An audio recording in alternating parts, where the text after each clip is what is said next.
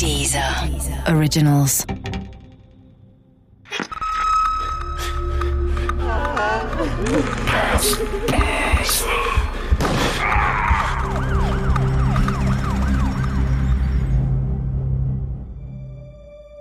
Tron von Richard Farston. Teil 1 Mythos Tron Ich lernte Boris Anfang der 90er Jahre kennen. In der Rückschau würde man wahrscheinlich sagen, eine komische Zeit. Kurz nach der Wende schien in Berlin alles möglich zu sein.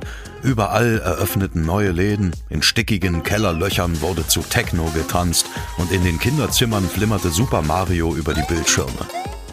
Handys gab es noch so gut wie keine. Dafür stand an jeder Ecke eine Telefonzelle, die man mit verschiedenen Bezahlkarten benutzen konnte. Es gab ein paar Freaks, die diese Karten sammelten wie Briefmarken. Es gab sogar Sammelalben dafür. Naja, so war die Zeit damals eben. Ich bin nicht in die neuen Läden gelaufen und habe mich auch nicht in den Techno-Kellerlöchern herumgetrieben. Das war einfach nichts für mich. Da war mir Super Mario näher. Ich habe gern gezockt und mich jedes Mal gefreut, wenn ein neues Spiel mit noch größerer Performance auf den Markt kam. Elektronik war damals ein enorm wichtiges Element in meinem Leben. Natürlich ist es das heute auch noch, aber damals konnte ich noch nicht absehen, dass diese Leidenschaft einmal für einen Beruf reichen würde. Bei Boris war ich mir da absolut sicher. Er war ja viel talentierter als ich. Er musste ein elektronisches Gerät nur ansehen und wusste sofort, wie es funktionierte. Als Kind soll er Radios, Rasierapparate und Toaster auseinander und anschließend fehlerfrei wieder zusammengebaut haben. Ich war nicht dabei, da kannten wir uns noch nicht, aber ich halte das nicht nur für möglich, sondern sogar für sehr wahrscheinlich. Er ist wohl in Gropiusstadt aufgewachsen, so genau weiß ich das gar nicht. Aber ich muss auch das herausfinden. Am Institut unserer Uni soll ein Preis nach ihm benannt werden. Dafür brauche ich ein paar persönliche Informationen über ihn. Die kann mir vielleicht Holger Klein liefern. Er ist Journalist und hat sich mit Tron und seinem Leben intensiv auseinandergesetzt. Der wuchs bei seiner Mutter auf in Gropiusstadt. Das ist das, was man immer gelesen hat. Ein Vater gab's. Ähm, wie nah oder wie fern der war, weiß ich allerdings nicht, weil ich die Familie persönlich nie kennengelernt habe. Ähm, kann mich da also nur auf Hörensagen stützen.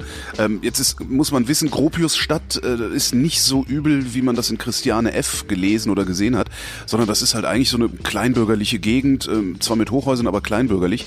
Äh, das muss eine friedliche Jugend oder Kindheit gewesen sein, also keine Dresche oder sonst was. Also im Grunde so eine ganz normale kleinbürgerliche Familie.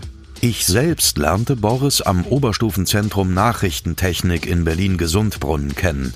Ob er sich da schon Tron nannte, weiß ich gar nicht. Für mich war er Boris. Erst später habe auch ich ihn Tron genannt, wie die meisten. Woher sein Pseudonym kam? Keine Ahnung, das habe ich mich nie gefragt aber ich habe auf einem Informatikkongress einen Menschen kennengelernt, der das weiß. Obwohl der Informatiker Rainer Rehhack ein ganzes Stück jünger ist als ich, weiß er eine Menge über Tron und die Hackerszene in den 90er Jahren.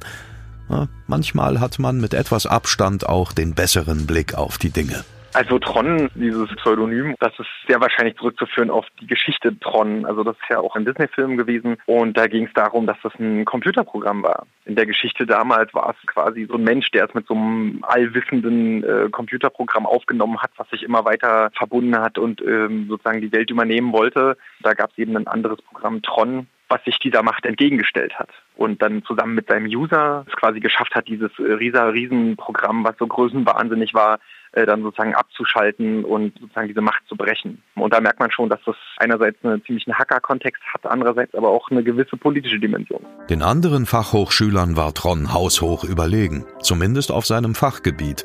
Mit der Rechtschreibung stand er hingegen auf Kriegsfuß. Ich glaube sogar, dass er eine attestierte Legasthenie hatte, aber das wäre sicher kein Grund, keinen Preis nach ihm zu benennen. Als wir an die Technische Fachhochschule Berlin wechselten, um dort Informatik mit dem Schwerpunkt Elektronik zu studieren, war ich fest davon überzeugt, dass aus Tron mal etwas ganz Großes werden würde. Irgendwie war ich sogar stolz darauf, dabei sein zu dürfen. Über meine eigene Zukunft machte ich mir damals kaum Gedanken. Wenn ich heute darüber nachdenke, dass Tron tot ist, während ich eine Professur für Informatik in Stockholm innehabe, dann empfinde ich das jedes Mal als ungerecht und bizarr. Tron gehörte auch an der Fachhochschule schnell zu den Besten. Für schwierige Probleme hatte er immer intuitive Lösungen parat, auf die kein anderer kam. Die Professoren sprachen von Zehnerpotenzen, denen er uns Mitstudierenden überlegen war. Das konnte mir auch Rainer Rehack bestätigen. Er ist relativ schnell sehr gut geworden und hat auch daraus konkrete, äh, konkrete Aktionen gemacht. Ich glaube, das ist so ein bisschen ähm, diese Mischung aus irgendwie Erkenntnis, Verstehen und das auch in, äh, in nutzbare Werkzeuge umzusetzen. Also das hat ihn ähm, meines Wissens nach ausgemacht. Im Wintersemester 1997-98 befand sich Tron in den Endzügen seiner Diplomarbeit namens Realisierung einer Verschlüsselungstechnik für Daten im ISDN-B-Kanal. Fachleute wussten sofort, was gemeint war. Laien zuckten nur ahnungslos mit den Achseln. Verschlüsselungstechniken gehörten zu Trons Steckenpferd. Er wollte in der Diplomarbeit ein ISDN-Telefon entwickeln, das durch einen symmetrischen Algorithmus mit Sprachverschlüsselung arbeitet. Der Podcast gefällt dir? Höre weitere dieser Originals, Podcasts, Musik und Hörbücher kostenlos auf www.dieser.com.